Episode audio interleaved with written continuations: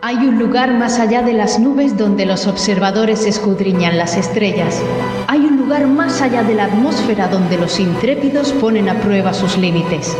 Hay un lugar más allá de la Tierra donde los visionarios sueñan con explorar. Hay un lugar más allá de la galaxia donde solo llega la imaginación. Únete a Radio Skylab, el podcast sobre el espacio, la ciencia y otras curiosidades.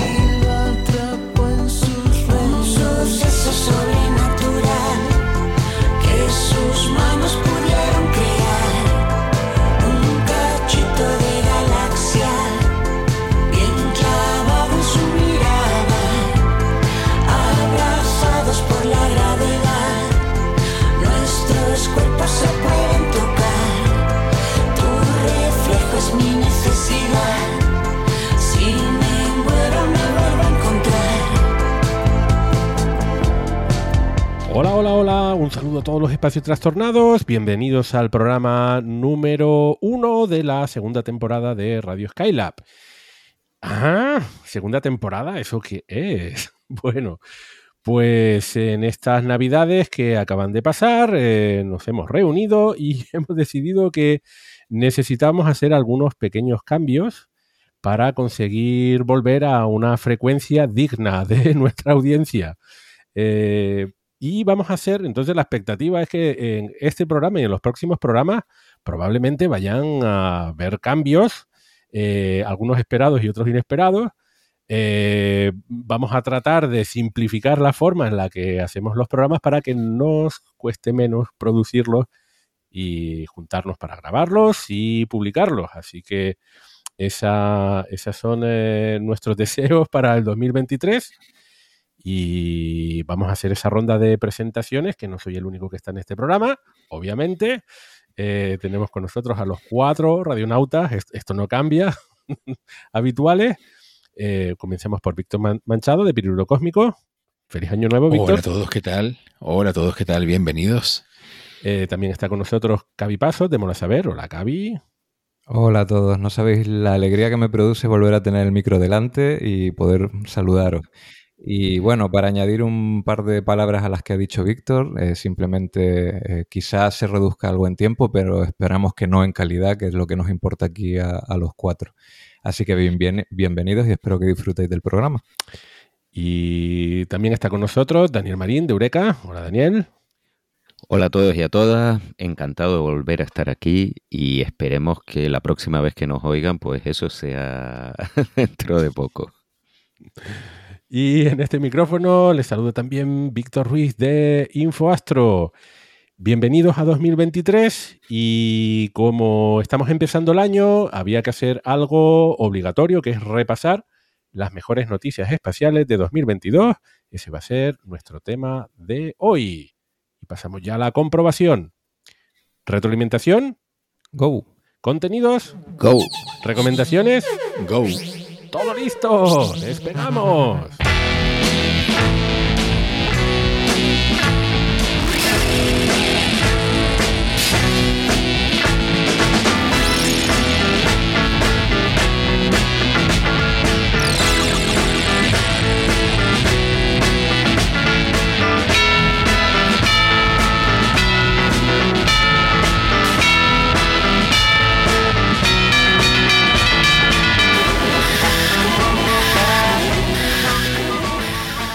Bienvenidos a la microsección de retroalimentación, al menos en este programa, Cavi. Sí, explicar rápidamente que como esto es una especie de reseteo y hay que reconocer que ha pasado tiempo desde las últimas preguntas, simplemente quería eh, recordaros que nos dejéis preguntas en redes sociales, que voy a estar muy atento para volver a recogerlas y para que no haya un tiempo muy prolongado entre cuando se hizo la pregunta y cuando respondemos. Entonces, este programa no tiene sección de retroalimentación propiamente dicha, pero eh, de verdad mm, aquí estamos para recoger esas dudas, esas curiosidades, esos planteamientos y traerlos en futuros programas que también creemos que mm, quizá habrá que recortar algunas preguntas, quizá no traer tantas, pero sí seguiremos respondiéndolas en orden cronológico eh, y también quizá mm, cribadas por sentido de actualidad y demás, si la actualidad sí lo exige. Y nada más, esta vez he tenido un trabajo facilito para esta, para esta sección de hoy.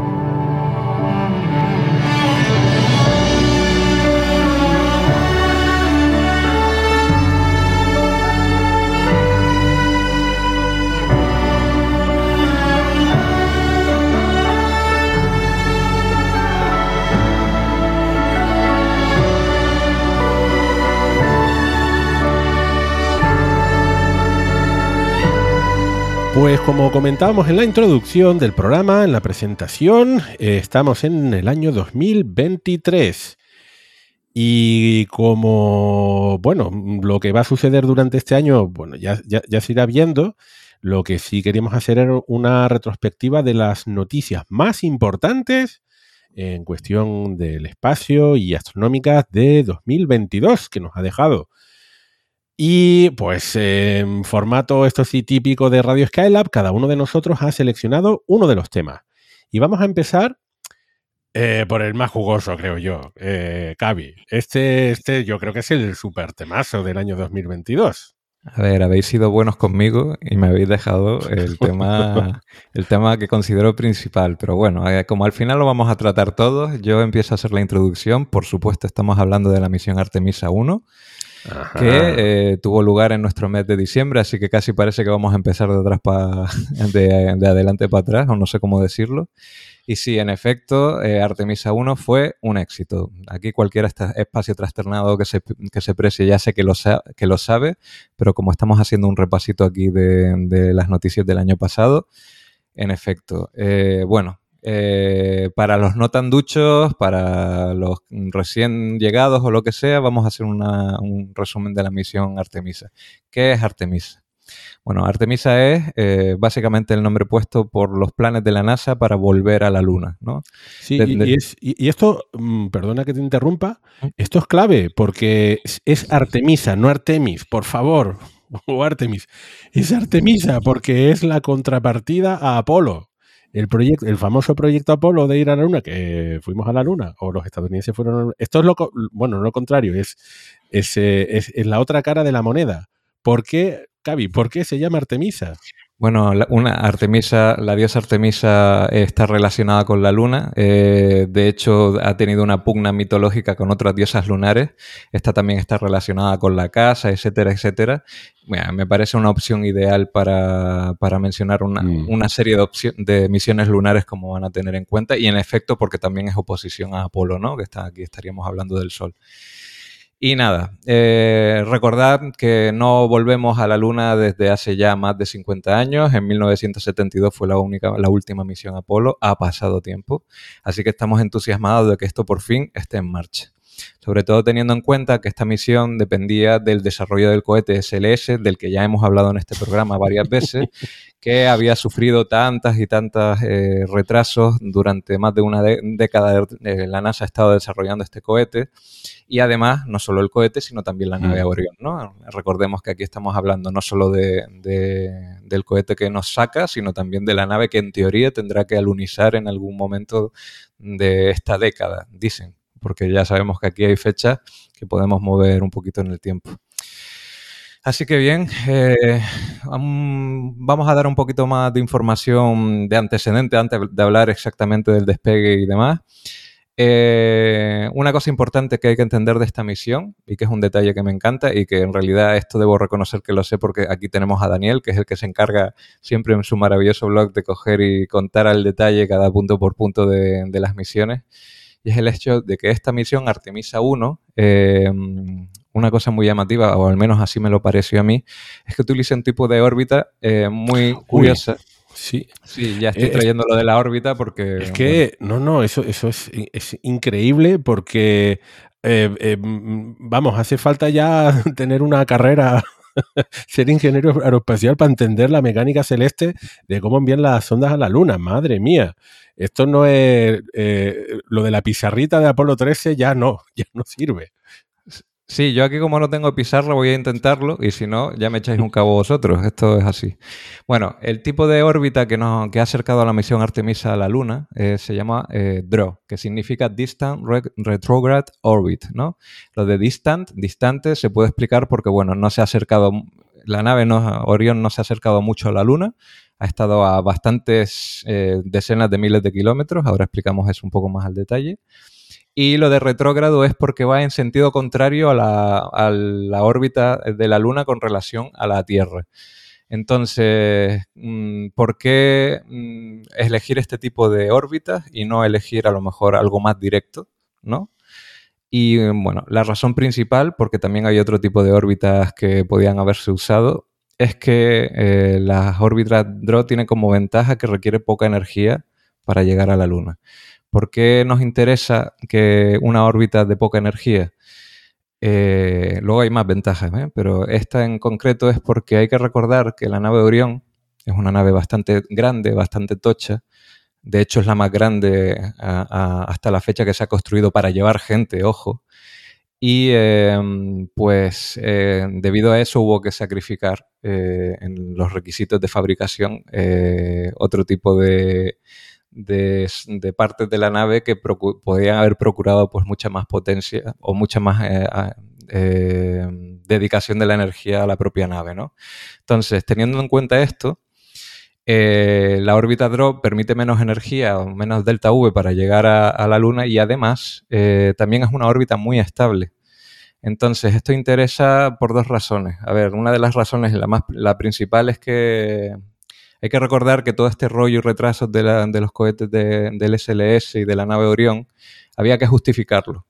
¿no? Tanto gasto de dinero, tanto gasto, tanta pelea en el Congreso para que este proyecto no se cancelara y siguiera adelante, pues había que justificarlo. Y una de las justificaciones que se dio es que todo lo que se podía hacer con el, SLS, el SLS y las misiones a la Luna es eh, pues ser un complemento también para otro tipo de misión que se llamaba ARM, que significa Asteroid Redirect Mission. Y eh, bueno, como el nombre indica en inglés, también este era otro tipo de objetivo en el que consistía traer un pedazo de asteroide a, una órbita cercana a la Luna y, obtener muestras de él. Eso, eso lo estuvimos comentando en su momento. Eh, es que a veces hay que justificar por qué uno tiene un cohete, mm, fabricas el cohete y luego qué haces con él. Igual que tienes un transbordador espacial y luego qué haces con él. Pues tendremos que construir una estación espacial para enviar a algún sitio el transbordador, es lo que ocurrió. Y en este caso también eh, querían hacer un cohete que fuera competitivo con, con, el, Saturno 5. Y entonces, bueno, pues eh, una vez que lo tienes ahí guardado en el garaje, pues si lo lanzas, ¿a dónde vas? Y una opción era hacer misiones tripuladas para ir a un asteroide y durante la administración Obama eso estuvo ahí bastante cerca de ser una realidad y no eh, con la con Trump decidieron eh, redirigir los esfuerzos a volver a la luna y este SLS con la cápsula Orión es eh, el primer paso para en un futuro pisar otra vez la superficie. Pero la cápsula Orión no, no, no. Para eso no está. Vale, pues continúo. Entonces, como esta justificación a posteriori, como acaba de explicar Víctor, mm, tenía que ver con a lo mejor mm, llevar un asteroide a una órbita, esa órbita ideal para el asteroide sería esta órbita DRO de la que he hablado.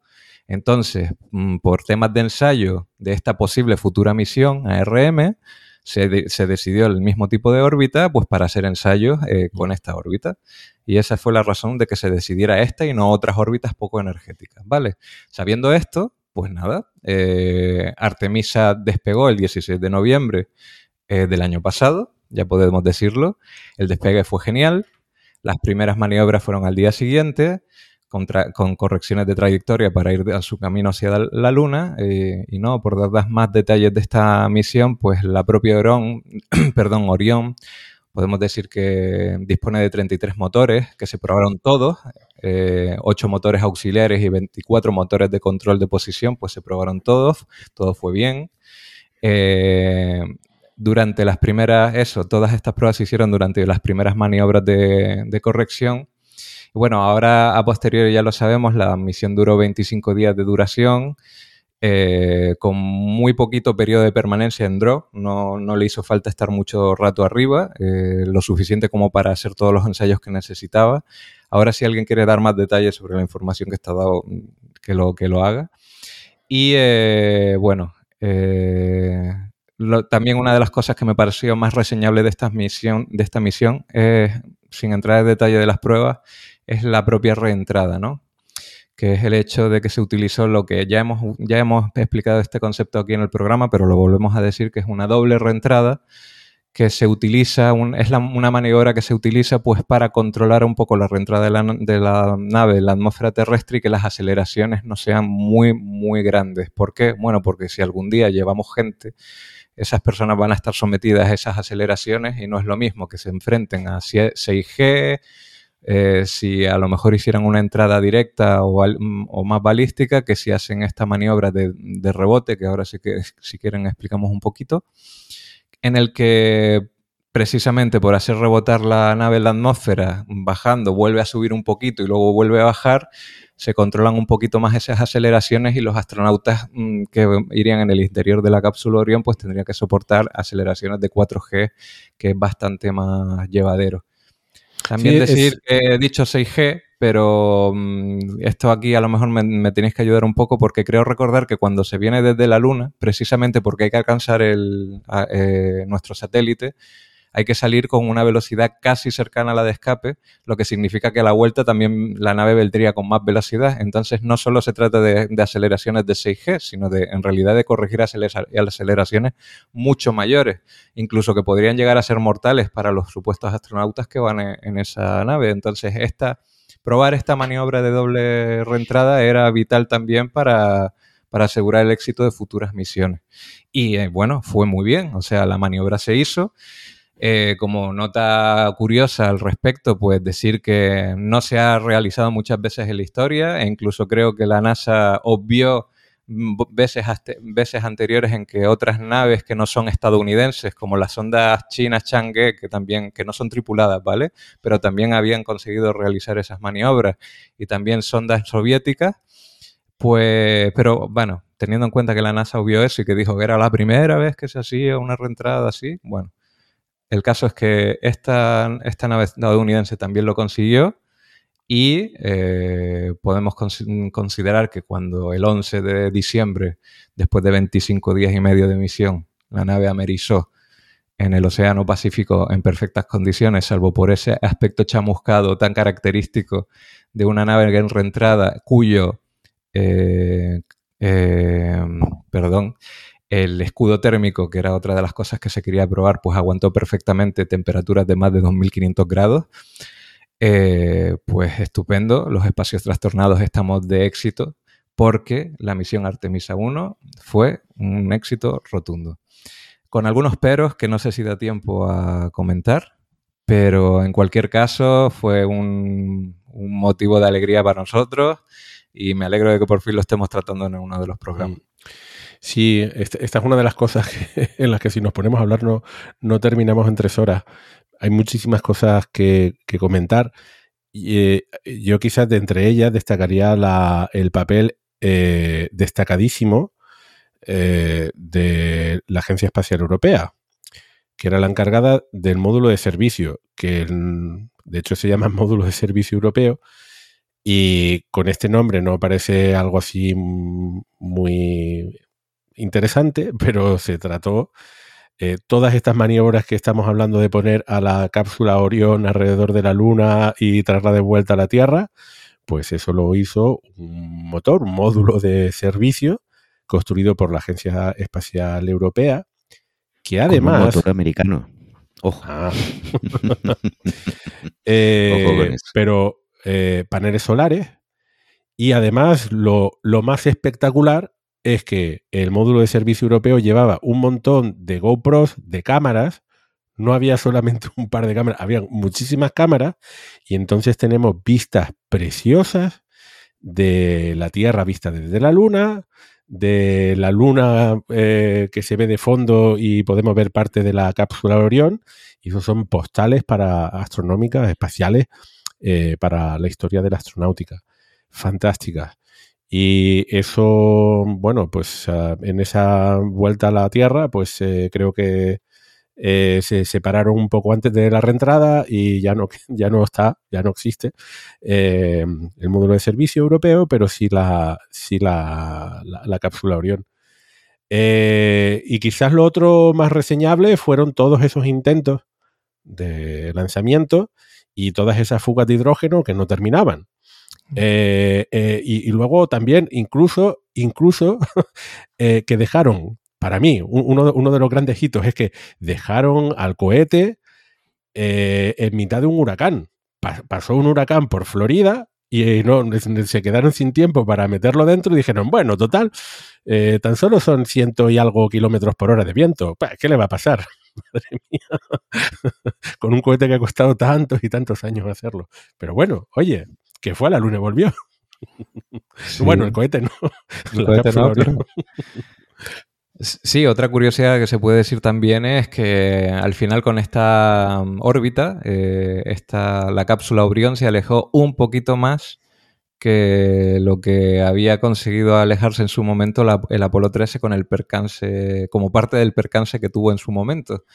Y creo que mm, debido a esto, pues mm, por 30.000 kilómetros, una nave que puede llevar a personas eh, en su interior superó el récord anterior de otra nave que podía llevar personas en su interior, que era el Apolo 13. Claro que en este caso no había personas, había un maniquí, pero bueno, en teoría en el futuro y esperemos que pronto sigamos viendo cómo se rompen estos récords otra vez. Bueno, estoy seguro de que... Eso, una, una cosita, que es que esta órbita eh, iba a ser la primera vez que una nave alcanzaba esta órbita, ¿no? que se propuso ya en los 90, pero China se adelantó. Antes hablamos de China, que también se adelantó con la rentara doble con la Chang'e 5, se adelantó y precisamente el orbitador de la Chang'e 5 fue la primera nave que se situó en una órbita de REO.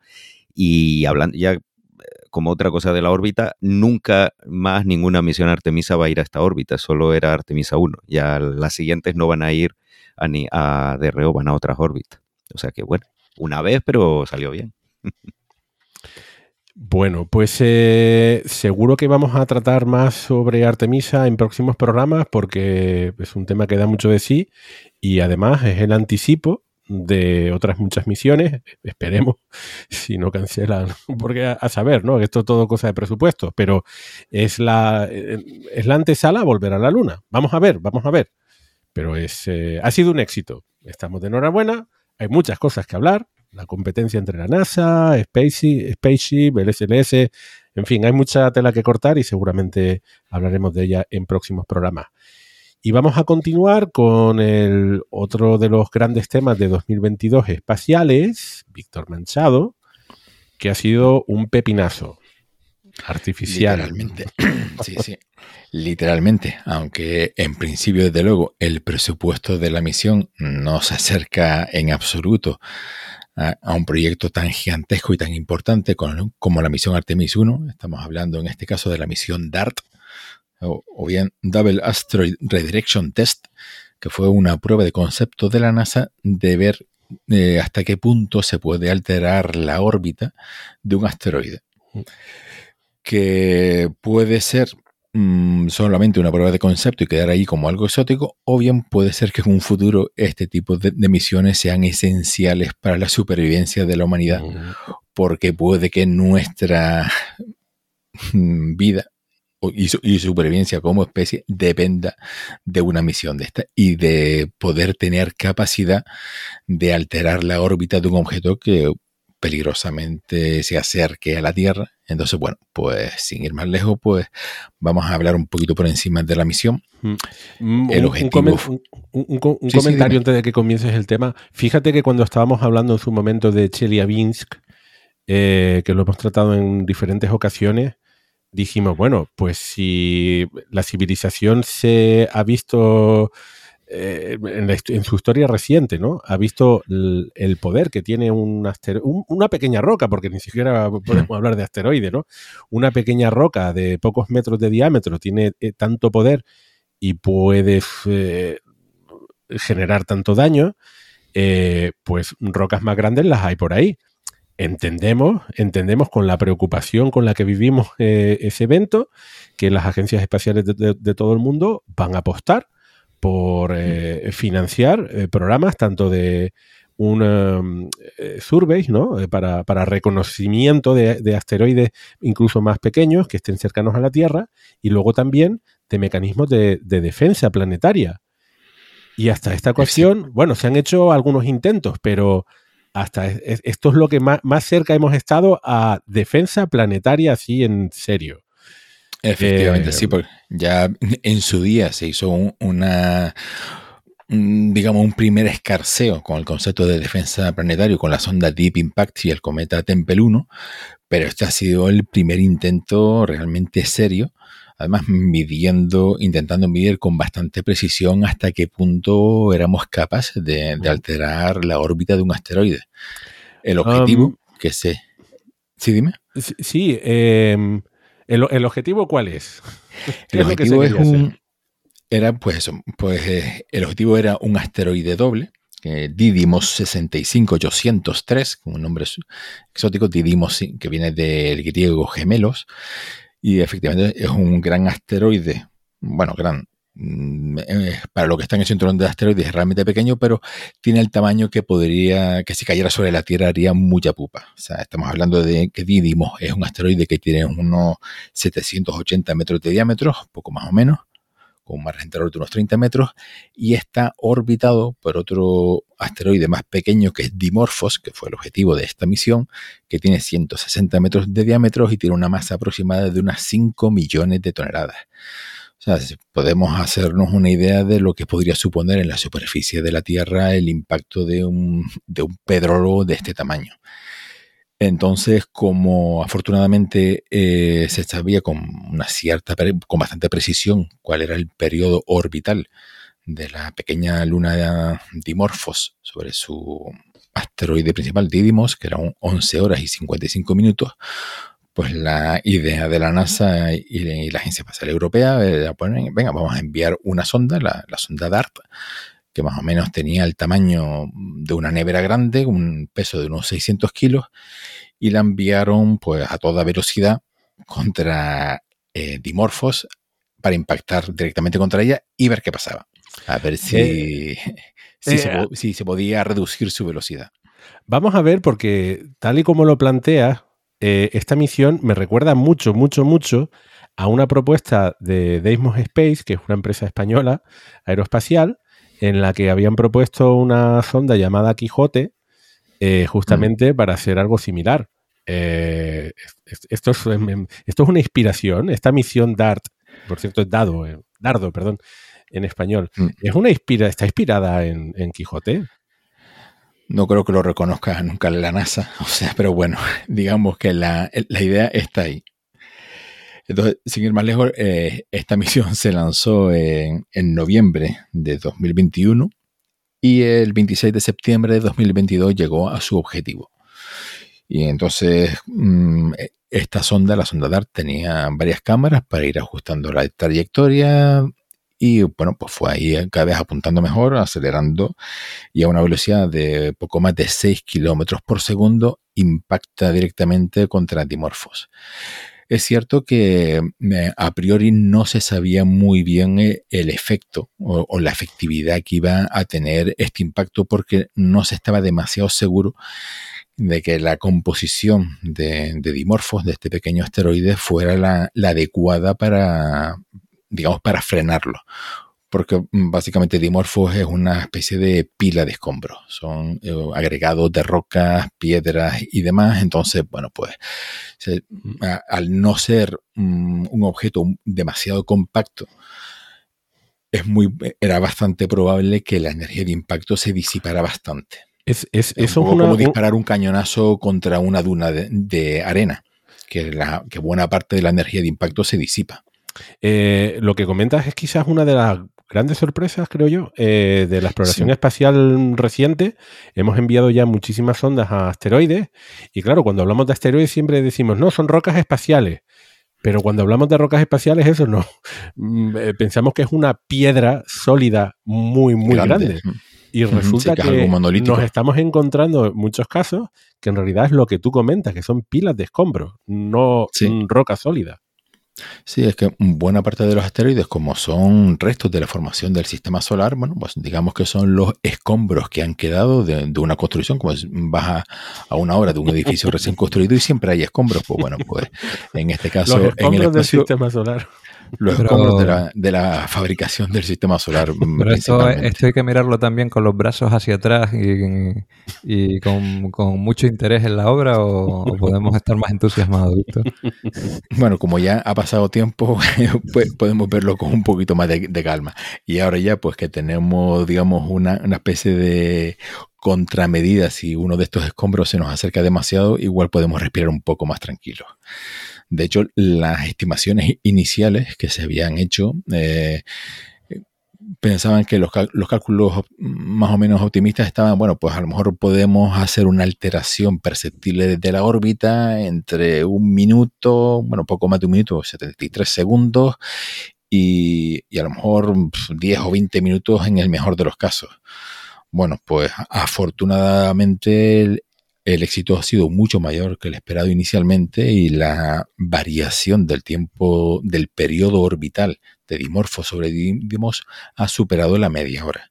Eh, estamos hablando de más de un 4% de, de variación temporal. Antes tardaba Dimorfos en, dar una órbita alrededor de Dímitos, de Dimos, eh, una hora y 11 horas y 55 minutos y ahora el tiempo se ha reducido a 11 horas y y 23 minutos. O sea, es mucho, mucho tiempo. Eso en, una ventana de, oportunidad de impacto de un asteroide con la Tierra, 20 minutos puede ser la, diferencia entre que un asteroide impacte con la Tierra o pase de largo.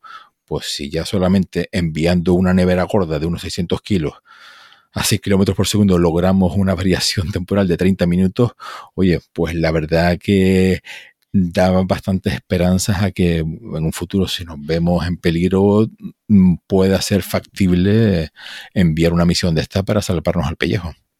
Sí, además eh, hay que recordar que mientras más tiempo tengamos de maniobra para imaginando un objeto que viniera hacia nosotros, realmente que nos golpee un objeto, aunque siempre hemos dicho que es una cuestión de no, no si va a ocurrir, sino de cuándo va a ocurrir, Mm, eh, pero hay que considerar que el espacio es muy, muy, muy extenso y que se trata de una carambola cósmica que no golpee un objeto hacia la Tierra. Entonces, es que, consigamos digamos que una hipotética piedra que localizamos con meses de antelación, consigamos esa misma, ese mismo resultado que con la misión, eh, nos salvaríamos directamente. Eh, hmm. Eso provocaría un desvío que se iría sumando con el tiempo, con los meses, hasta que al final ni la, la Tierra no estuviera ni, ni, ni cerca. Bueno, obviamente dependiendo del objeto, dependiendo de su trayectoria y todo, ¿no? Pero que y de su composición. Eso nos da esperanzas de que realmente sí podemos establecer una defensa. y una cosa de enviar a Bruce Willis al espacio. Que falta la segunda parte de esta misión, que será la sonda europea ERA, que la lanzarán dentro de, un, de tres añitos más o menos y irá a Didymos a ver los efectos del impacto de DART que hay que, algunos se puede preguntar, ¿y por qué no la lanzaron para que viese el impacto? Que es lo interesante. Es que ese era el plan, ese era el plan, pero por motivos presupuestarios, pues la parte europea se tuvo que, retrasar y que antes que Víctor Ruiz mencionaba Quijote, eh, bueno, Quijote fue una misión que se fue transmutando en varias misiones, eh, esa no fue aprobada evidentemente, pero se aprobó otra parecida, al final eh, se transmutó en esa combinación de DART y ERA y bueno, eh, al final ha salido un poquito descafeinado porque era, pues va a tener que lanzarse más tarde, ¿no? Aunque gracias a todo, pues, gracias a la tecnología, DART tenía unos pequeños CubeSats que estos CubeSats nos permitieron ver el impacto, aunque no con la calidad que lo hubiese hecho DART. Pero bueno, y si no, esperaremos también en 2026 que China va a lanzar una misión similar a DART y a ERA con dos ondas en la que una sí va a ver cómo impacta en directo eh, la otra. Yo destacaría eh, sobre todo la sorpresa de, la cola artificial que creó, porque es que mm. se pudo ver con telescopios de aficionados eh, posteriormente, muy poco después del, impacto. Eh, es decir, el impacto, el impacto produjo algo visible. eh, telescopios de aficionados fueron capaces de ver cómo se había, de repente, en un asteroide, el asteroide tenía una cola cometaria.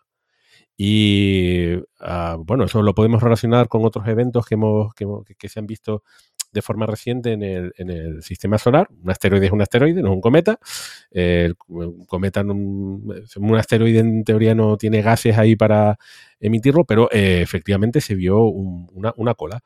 Eh, Víctor, lo que pasa es que si solamente se ha cambiado media hora eh, la órbita, pero es, es, la órbita del asteroide eh, pequeño, no del gordo. Sí, exacto, del pequeño. ¿Qué pasa? Realmente eh, los, asteroides que son más o menos grandes, o sea, más de 500 metros y, superiores, esos más o menos están todos controlados y ahora mismo no hay, no hay peligro de impacto.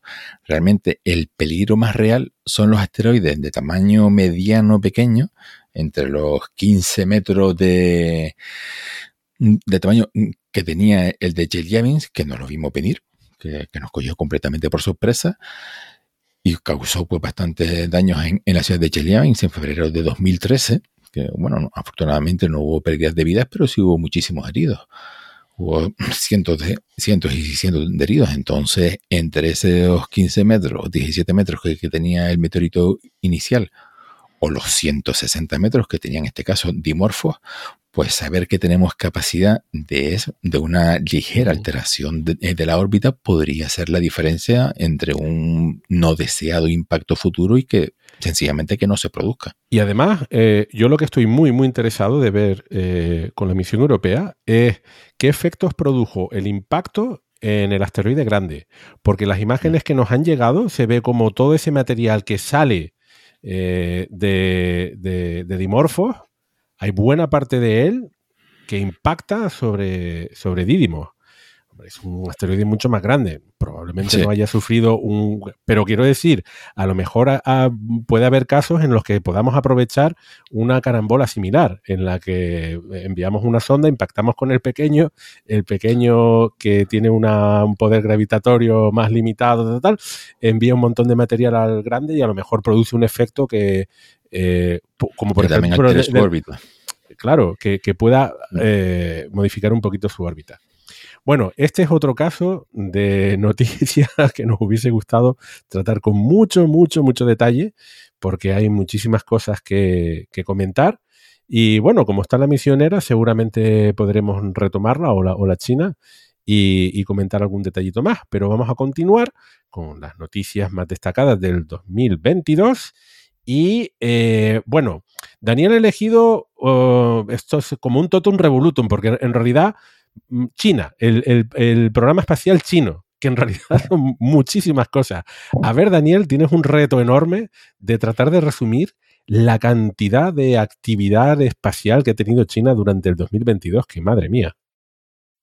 Bueno, eh, no iba a resumir mucho, ¿eh? yo me iba a centrar en un par de cosas y ya está. No Ah, bueno. Eh, pero bueno, eh, podemos hablar de, varias misiones si me dejo alguna atrás, ¿no?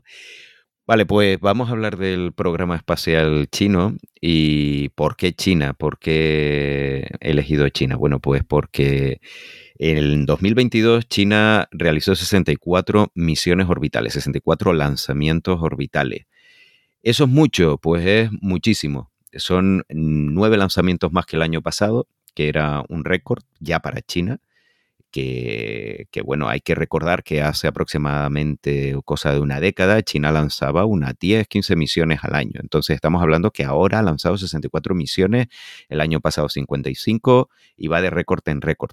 Y lo que es más importante, eh, todas las cargas útiles, prácticamente el 100%, eran satélites chinos, muchos de ellos gubernamentales, pero también muchos comerciales. Es decir, eh, la actividad no se limita solo al sector de lanzadores, al sector de cohetes, sino, que es bastante, evidentemente, sino a toda la industria aeroespacial en conjunto y satélites de todo tipo, muchos militares, muchos satélites militares, pero también satélites científicos de observación de la Tierra, de comunicaciones, de todo, absolutamente de todo tipo. Eh, claro, no he escogido China solo por los lanzamientos, porque si hubiese sido por ese motivo, hubiese escogido a Estados Unidos, que tuvo el récord de lanzamientos orbitales en el año pasado, con 87 misiones, que es una burrada. Realmente el mérito es de SpaceX, o sea, ahí habría que dividir la estadística, SpaceX y Estados Unidos, el resto de Estados Unidos, porque de esos 87, 61 misiones fueron de, SpaceX, que es una auténtica eh, burrada y bueno, confirma que el Falcon 9, aunque este no sea el tema, ¿no? Pero de paso, ya que estamos hablando de lanzamientos, lo digo, confirma que el Falcon 9 es el lanzador pues más fiable de, de la historia, ¿no? Es una auténtica pasada lo que se ha hecho. Y bueno, de todas estas misiones que ha lanzado China, ¿qué es con lo me quiero quedar yo es con la estación espacial. O sea, es lo más importante que ha hecho China en 2022, que es la, em, la finalización de la etapa de construcción, de la primera etapa de la estación espacial china, que aunque tiene un nombre oficial que es Tiangong, nadie la llama así, porque ni siquiera los chinos me refiero, porque se confunde con los laboratorios orbitales Tiangong 1 y Tiangong 2 que se lanzaron la década pasada. Y bueno, pues esta estación espacial china que empezó a construirse en 2021 se terminó en 2022 con el añadido de dos módulos de gran tamaño, de más de 20 toneladas cada uno, el módulo Wentian, que se lanzó en julio, y el módulo Mengtian, que se lanzó en, en octubre. Estos módulos, pues junto con el resto de naves acopladas, han hecho que, bueno, que la estación tenga una masa de prácticamente supera, supera ya las 100 toneladas, ¿no? Está muy lejos de la cerca de las 400 toneladas de, de la estación espacial, de las más de 400 toneladas de la Estación Espacial Internacional, pero bueno, es una cantidad de masa grande y lo más importante de todo es que esta construcción, junto con las naves tripuladas que se han lanzado, que este año se han lanzado las Shenzhou 14 y 15, eh, con tres astronautas cada una, eh, pues han sido todos un éxito. Todos eh, los lanzamientos de los cargueros también, de los Tianzhou 4 y 5 que se lanzaron este año, estas naves Shenzhou 14 y 15, los módulos, por supuesto, eh, Wentian y Mengtian, que se acoplaron primero al puerto frontal, luego al puerto lateral, hubo que cambiarlos ahí de puerto. Todo ha sido un éxito, no ha habido absolutamente ningún problema, ni siquiera menor, o bueno, si ha habido alguno muy menor, no se ha publicado, pero si hubiese sido algo más importante se habría sabido aunque los chinos no quieran, y todo ha sido un éxito rotundo. Y bueno, comentar también que la última nave, la Shenzhou 15, se acopló mientras la Shenzhou 14 todavía estaba acoplada y por primera vez hubo seis eh, astronautas chinos en el espacio y hubo ese traspaso de tripulaciones, ese traspaso de mando como ocurre en la Estación Espacial Internacional, ¿no? Lo que pasa que aquí, bueno, la primera vez que ocurría en China. Entonces, bueno, esto para mí es eh, lo más destacado. A partir de este año empieza eh, lo que es la operación científica y técnica de, la Estación Espacial China. Vamos a ver experimentos, eh, obviamente chinos, pero también de otros países, incluidos de países europeos. vamos a, a, ver experimentos de muchos otros países de todo el mundo, ¿no? Que se van a llevar a la Estación Espacial China. Quizás algún astronauta de, otro país. No olvidemos que China quiere usar esta estación para, eh, digamos, como relaciones públicas, ¿no? Eh, que es lo mismo que se hace en, la ISS o se hizo con la SAL Utimir, ¿no? El programa Intercosmos de la Unión Soviética, etc. Y bueno, vamos a ver qué ocurre a partir de ahora porque la estación espacial ya, ya está construida y eso para mí es eh, lo más importante ¿no? que ha hecho China este año, pero si quiere podemos también comentar otras cosas que hemos sabido este año de, lanzadores y de, otras cosillas.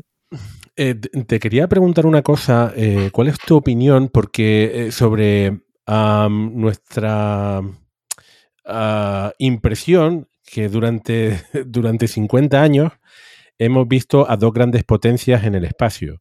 Una ha sido Estados Unidos, la otra ha sido Rusia, eh, la Unión Soviética, luego Rusia o la Federación Rusa. Eh, durante muchos años se ha dicho que lo único que estaban haciendo los chinos era copiar la tecnología rusa. Eh, bueno, pues en estos momentos la estación espacial, si es un proyecto entre, bueno, muchos países, pero incluyendo Rusia y Estados Unidos, y ahora los chinos tienen su propia estación espacial que poco a poco o sea, empieza a ser algo, ya, no es un juguete, ya no es un juguete, es su segunda estación espacial y esto ya es una cosa seria.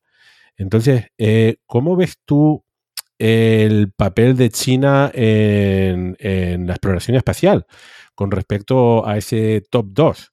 ¿Ha adelantado ya como Algo similar comentamos hace, un, año y pico. ¿Crees que ya China ha adelantado en conocimiento, especialmente en, exploración tripulada, a Rusia o todavía Rusia tiene eh, conocimientos que, China le queda por adquirir? Bueno, como programa espacial, yo creo que la duda si China o Rusia, quién iba adelante, eso se disipó hace muchos años. O sea, China está ahora mismo años luz de Rusia, en todo, en todo, salvo un par de cositas. cositas importantes, pero un par de cositas. Esas cositas son principalmente motores cohete. es verdad que la distancia hace unos años te diría que incluso hasta hace cinco, como todo en China, eh, si te remontas hace cinco años, ha cambiado todo muchísimo. Hasta hace cinco había una gran diferencia con, Rusia.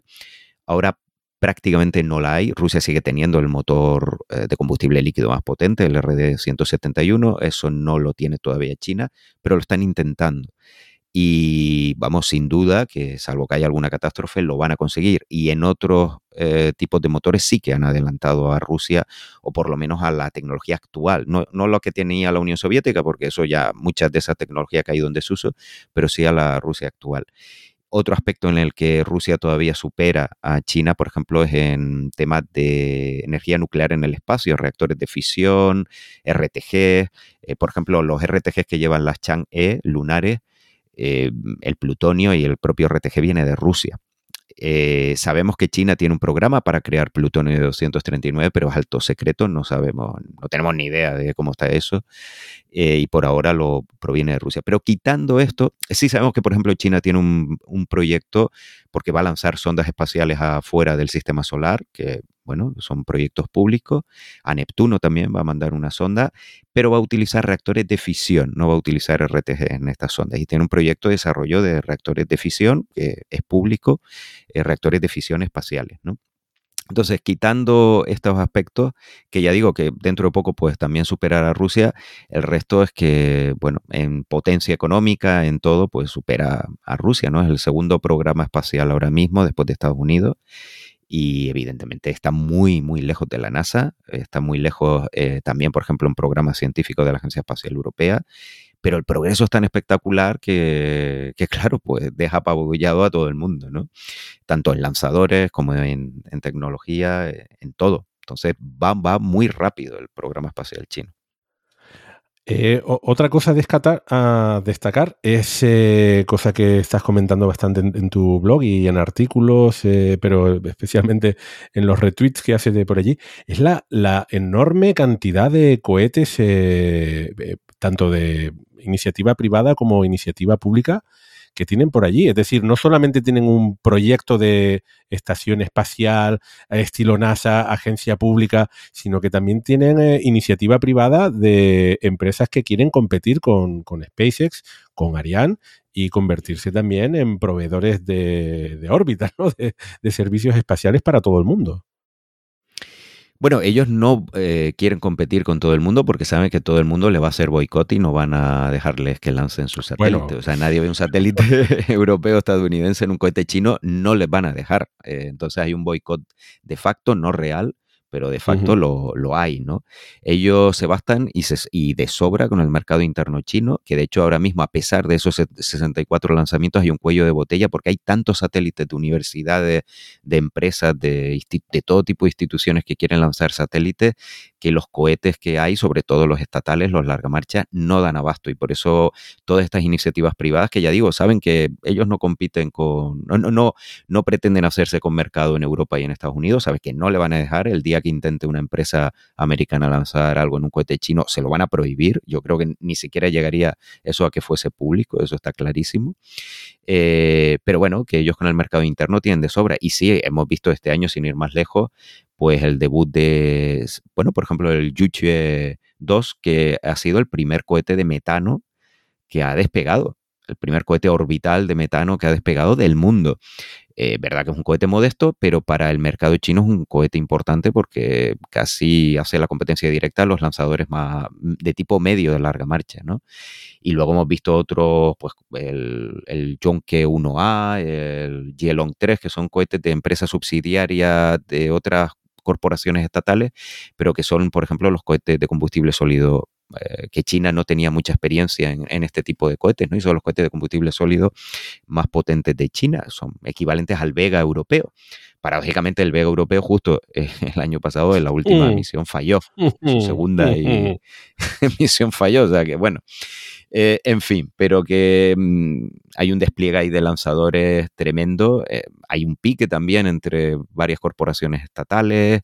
Eh, no es solo quien piensa que el programa espacial chino es monolítico, eso da para, para algún programa, porque hay, bueno, hay varias empresas estatales, hay varios piques y luego están las empresas privadas también que están ahí, como comentaba. O sea que es todo muy dinámico y avanza todo muy rápido. Lo, que te comentaba con esto de colaboración internacional y oportunidades en el mercado internacional es que hace poco eh, China firmó un acuerdo con países de Oriente Medio eh, para acceder al espacio. Eh, se, entiende también que parte de esos astronautas que irían a la Estación Espacial China también serían de Oriente Medio, que recordemos han enviado, eh, Emiratos Árabes Unidos ha enviado eh, su primer satélite pequeñín a, Marte, es decir, que tienen ambiciones también de, en fin, poner en movimiento el dinero que le llega por gas y petróleo, ¿no?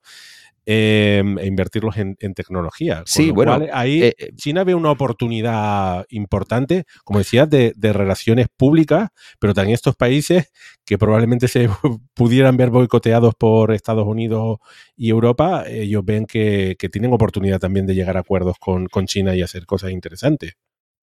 Sí, eh, eh, hay que decir que el próximo astronauta de Emiratos Árabes irá en una Crew Dragon y los primeros astronautas de Arabia Saudí también van a ir a una Crew Dragon a través de una de Axiom, ¿no? de, esta empresa privada.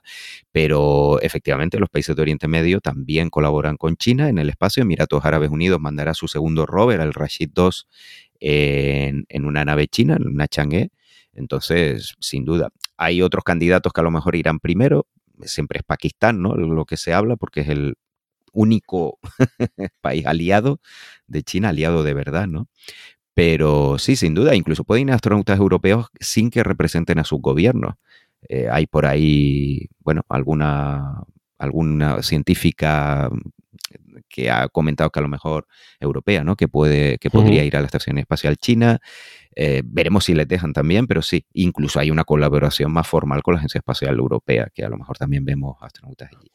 Así que nada, en 2023 veremos más actividad de China, veremos más lanzamientos y también otra cosa que se vio en 2022 es la concreción de los planes lunares. Ya sabemos, lo sabíamos, pero sabemos que China pondrá un ser humano en 2030, un año antes, un año después, y se ha concretado un poquito más esos planes que ya todos conocíamos y ahí están. Y este año pues seguiremos eh, sabiendo más de esos planes lunares.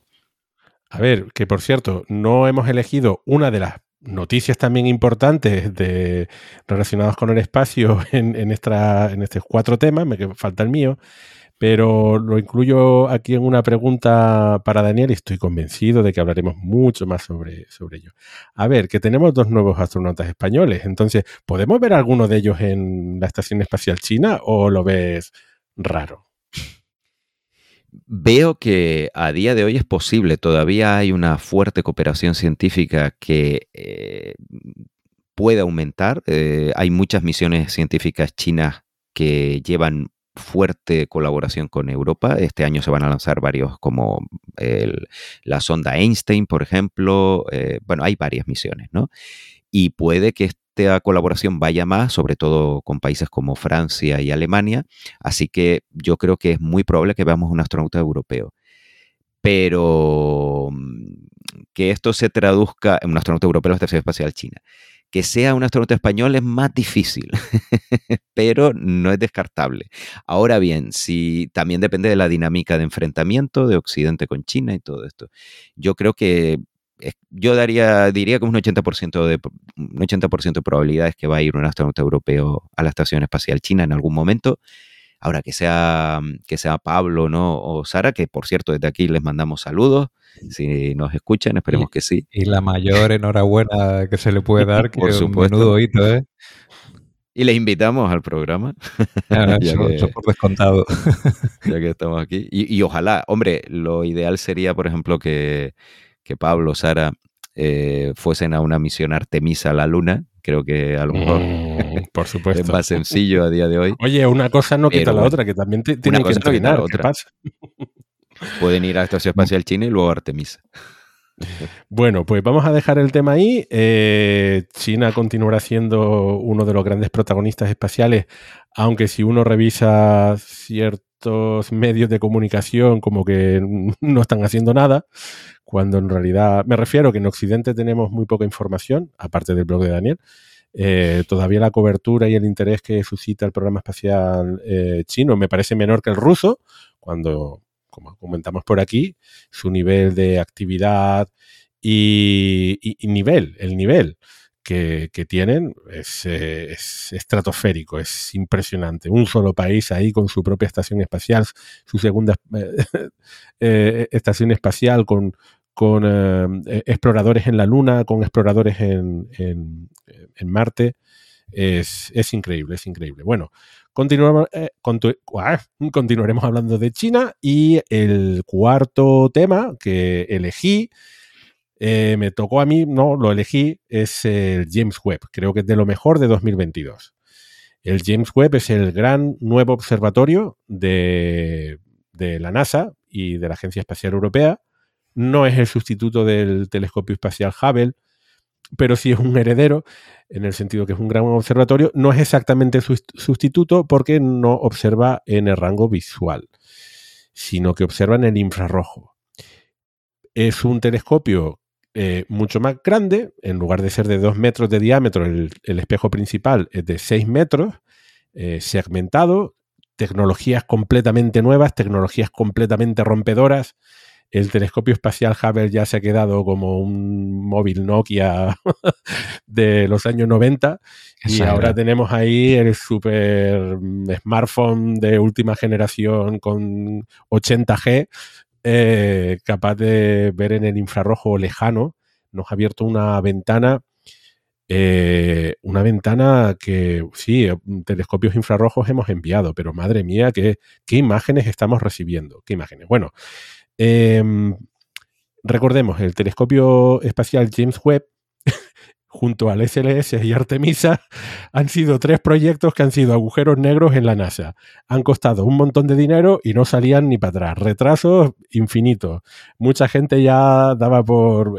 Estuvieron a punto de ser cancelados, ¿no? Porque es que, madre mía. Bueno, pues al final, después de muchísimos retrasos, eh, el Gran Observatorio se, lanzó en un Ariane 5 el 25 de diciembre de 2021. Eh, el Ariane 5 colocó en su órbita L2 eh, entre la Tierra y el Sol al James Webb. Y a partir de entonces eh, hubo una, básicamente de, en 2022, la mitad del año se lo pasaron poniendo en marcha al, telescopio. Recordemos que es como un origami, eh, ha sido un telescopio tremendamente complejo para ponerlo en marcha. Había que alinear, por ejemplo, los espejos, poner en marcha los instrumentos, refrigerarlos. Eh, había como una pista de tenis eh, plegable también que, hace de parasol para que la temperatura pueda bajar, más refrigeración. Bueno, total, que todo eso al final fue a pedir de boca. Y una vez que el telescopio ya estaba desplegado y los instrumentos podían observar, pues hubo otro tiempo de, calibración, o sea, el telescopio ya estaba en marcha, pero había que cal calibrar los instrumentos. Y es entonces cuando se empezaron a hacer algunas observaciones. Y, eh, si no recuerdo mal, sobre el mes de mayo, junio se publicaron la, las primeras imágenes del James Webb. Eh, y fueron, claro, eh, espectaculares, espectaculares. Entonces, desde el mes de junio hasta ahora, el telescopio espacial ya está en producción científica. Ha encontrado algunos pequeños problemitas, pero mmm, se han resuelto. Eh, por ejemplo, uno de los instrumentos tuvo un pequeño problema.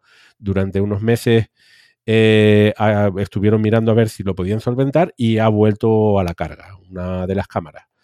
Eh, los micrometeoritos han sido un problema. Ha tenido varios impactos algunos más grandes de lo que pensaban. Les ha preocupado mucho. Entonces han tomado la decisión eh, que a partir del segundo año del telescopio en, órbita eh, van a tratar de que esté orientado de tal forma que los micrometeoritos, mm, la probabilidad de impacto sea menor. Entonces eso va a restringir un poco a qué lugares puede observar, apuntar el, telescopio. Eh, pero el resto del telescopio, o sea, las imágenes mm, y, el empeño, el desempeño del telescopio está siendo brutal. Es que eh, los, astrofísicos están teniendo problemas para absorber la cantidad de información nueva que todas las semanas está produciendo el James Webb. Que, al contrario que el Hubble, muchas de las nuevas imágenes se están publicando en tiempo real bueno, no en real, o sea, hay que descargarlas, hay que procesarlas un poco, pero eso, muchas de las imágenes, antes de que salga la nota de prensa, ya uno se puede descargar eh, las imágenes sin procesar. Eh, y bueno, en, esa parte de producción científica es increíble. Es increíble, y digo que es, es, increíble, pero no por los titulares que ha dado, porque en realidad titulares de descubrimientos nuevos ha habido muy, muy pocos. O sea, hemos visto imágenes muy chulas, pero es que, es que todavía le están dando vueltas a ver qué han visto. Por ejemplo, una de las imágenes icónicas que, vimos fue esa galaxia eh, lejana, un, montón, un campo de galaxias en el que podemos ver eh, una lente gravitacional. Y en esa lente, eh, gracias a esa lente, podemos ver galaxias muy lejanas, mucho más lejanas por el efecto de lente, por el efecto de aumento de ese grupo de galaxias más cercano. Bueno, eh, eh, en semanas recientes, publicaciones científicas están muy sorprendidos de observar en esa imagen, de observar tal cantidad de galaxias lejanas. Están muy sorprendidos. No, no esperábamos encontrar tanta galaxias solamente a un 2% de la edad del universo. En pocos millones de años ya habían galaxias relativamente complejas, como por ejemplo galaxias con brazos espirales, eh, cuando el universo tenía unos 500 millones de años. Eh, eh, pues eso, en 500 millones de años la, la, Tierra, o sea, nosotros, la Tierra se creó hace 4.700 millones de años. Mm, ¿cómo es posible que se haya formado una galaxia en solamente 500 millones de años? Que hay que formar a todas las estrellas. Bueno, pues no solamente es, eh, la complejidad, sino también incluso el número de galaxias que están viendo tan, activas. Eh, pues, pues, pues están procesando esa información. No sabemos qué, significa eso. Eh, y así en muchos otros campos. Por ejemplo, el, telescopio James Webb ha estado observando también planetas extrasolares.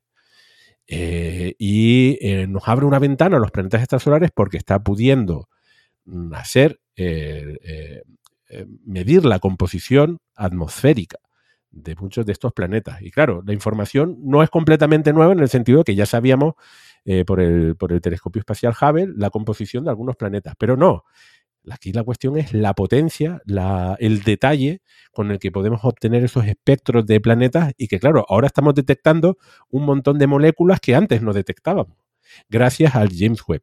En ese sentido no es revolucionario en el sentido, bueno, pues ya habíamos descubierto planetas extrasolares. En el James Webb mm, que descubra uno más no es importante, sino el detalle de las observaciones. Y ahí la resolución del Hubble, perdón, la resolución del James Webb y el que estemos viendo en infrarrojo lejano son dos cosas nuevas que a los astrofísicos, bueno, pues están muy, muy eh, ocupados eh, estudiando todas esas observaciones. Yo creo que en este año también veremos muchas noticias relacionadas con el James Webb Ah, continuaremos viendo eh, informaciones sobre observación de galaxias lejanas. Esto de que el James Webb ha roto un récord, esto va a ser cada mes, eh, porque es así, es un telescopio nuevo, potentísimo, y todas las nuevas observaciones que se van acumulando, pues serán romper récord uno detrás de otro.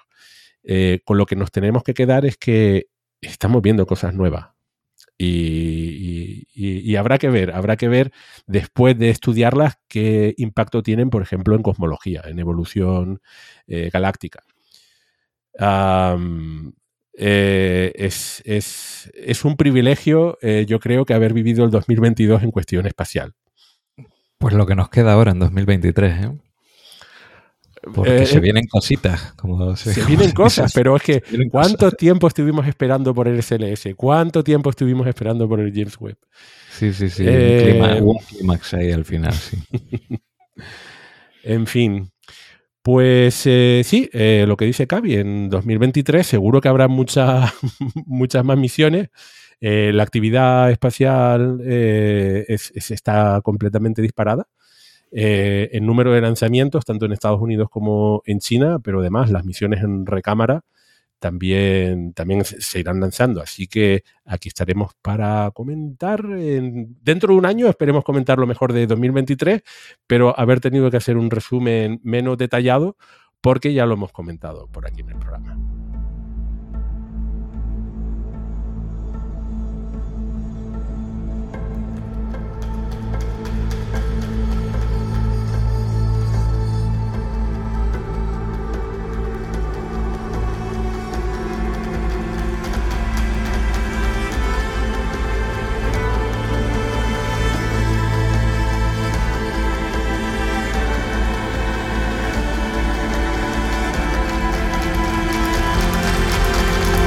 Aquí estamos en la sección de recomendaciones. Bueno, eh, aquí es un pequeño cambio. En lugar de hacer cuatro recomendaciones, vamos a hacer eh, una. Me toca a mí ah, en este programa. Y les voy a recomendar, a ver cómo lo explico, porque esto en, en el mundo anglosajón ya se conoce. Si uno anda en Reddit, una de estas redes sociales por ahí, lo conoce. Hay un sitio web que se llama Humble Bundle, que viene a ser algo así como un conjunto eh, eh, modesto, ¿no? Realmente se trata de una página web donde ofrece eh, libros digitales y software y juegos de forma muy barata, porque parte de la recaudación va a ONG y uno puede elegir cuánto dinero poner ponen un, precio mínimo a ese conjunto de juegos o de libros eh, o de material digital, software también, y uno, bien, pues eh, puede mm, poner pues, los 15 euros, los 10 euros que piden, o poner 30 o 50, e incluso elegir qué porcentaje del dinero del total se va para, para la- las ONG eh, de cada oferta, ¿no? Bueno, y claro, hay muchas empresas que colaboran con Humble Bundle para ofrecer contenido. En este caso, eh, que no, que, ah, en fin, no, recuerdo la fecha límite, si alguno lo va mirando mientras hago la recomendación.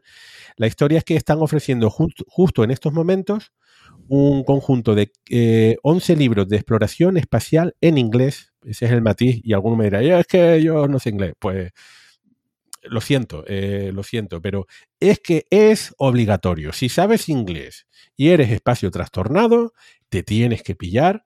Si no lo tienes ya en tu librería, eh, en tu biblioteca personal, como el caso de Daniel, te lo tienes que pillar sí o sí. Realmente están muy bien.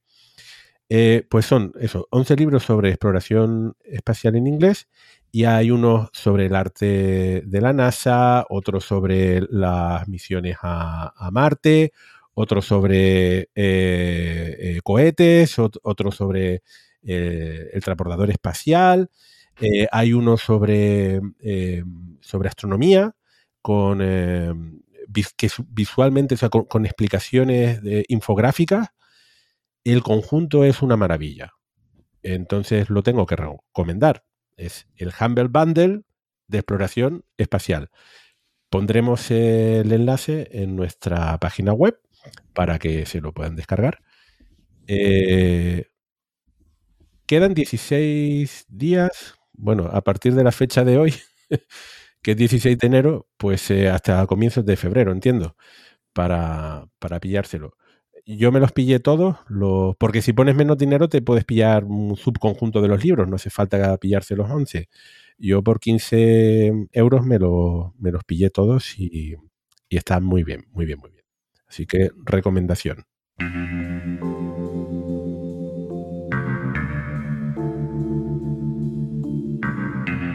Y estamos en los instantes finales de este programa número uno de la segunda temporada de Radio Skylab, que esperemos que hayan disfrutado. Y como siempre hacemos esa ronda de despedida. Eh, Víctor Manchado. Pues como de costumbre, muchísimas gracias por estar ahí. La verdad que echaba muchísimo, pero muchísimo de menos volver a grabar con ustedes. No saben las ganas que teníamos de volver a estar los cuatro juntos otra vez. Así que bueno, he disfrutado como un enano. Ha sido breve, pero bueno, espero que aún así hayan disfrutado del programa. Muchas gracias por estar ahí. Cavi. Bueno, pues eh, secundando las palabras de Víctor, eh, solo decir que 2023 pinta jugoso. Esto solo va a más. Un día mm, eh, implosionaremos de todos los temas que habrá que tratar, pero mientras tanto y mientras podamos, aquí seguiremos. Daniel Marín. Pues suscribo las palabras de mis compañeros que me ha hecho muchísima ilusión volver a grabar. La verdad es que les echaba de menos a ustedes, echaba de menos a los oyentes, aunque no los puedo ver ni sentir, pero sé que están ahí y sé que muchos de ellos también nos echaban de menos. Así que bueno, pues estamos de vuelta. Bueno, y en este micrófono, Víctor Ruiz, no voy a repetir lo que han dicho, eh, eh, pero sí que tengo que decir es que, es que me, cuesta mucho no hablar. Ay, mi madre, eso solamente hemos tratado cuatro temas y de, esos cuatro temas en realidad mm, me surgían muchos más comentarios y preguntas. Pero bueno, eh, los cambios que estamos tratando de poner en marcha son justamente para tratar de aumentar nuestra frecuencia.